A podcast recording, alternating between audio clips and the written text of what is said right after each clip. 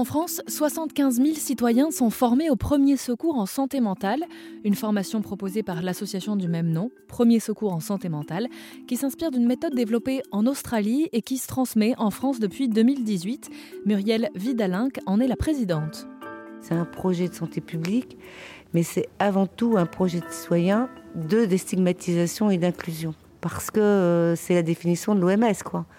Euh, il n'y a pas de santé et de bien-être s'il n'y a pas santé mentale et santé physique. Voilà, donc euh, nous sommes une association créée avec un outil pour participer à ce projet citoyen de déstigmatisation qui est la formation et qui permet à tout un chacun de pouvoir se former en deux jours et de dire je suis secouriste en santé mentale.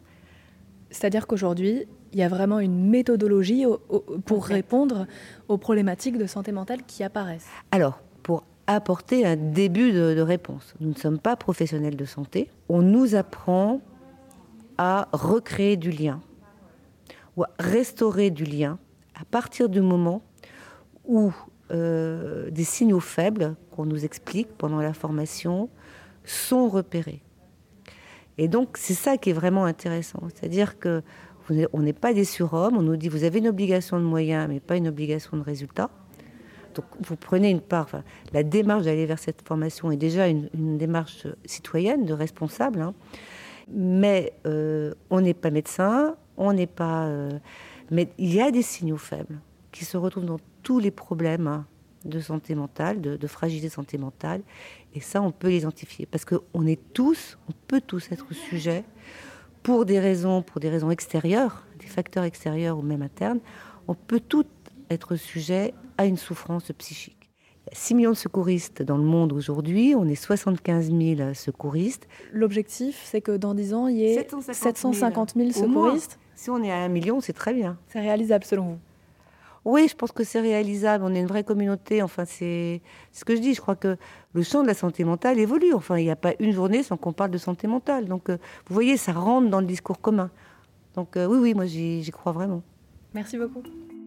Et cette méthode, elle s'appelle aérer. A-E-R-E. -E. Elle consiste à approcher, écouter attentivement et son jugement, réconforter, encourager à aller vers des professionnels et renseigner sur d'autres ressources. Voilà en quoi consiste cette formation qui dure 14 euh, heures et qui vous enseigne les premiers secours en santé mentale. Elle est proposée par l'association du même nom. L'objectif, c'est d'atteindre 750 000 secouristes d'ici 2030. Alors l'association compte sur ses formateurs comme Maxime. Maxime, vous êtes euh, formateur. Comment ça se passe une formation? Alors une formation, elle se passe sur 14 euh, heures, où les personnes, elles sont formées à être secouristes en santé mentale, et donc à intervenir dans leur environnement, euh, et à appliquer une méthode qui vise à secourir eh ben, les personnes qui vont avoir des troubles psychiques.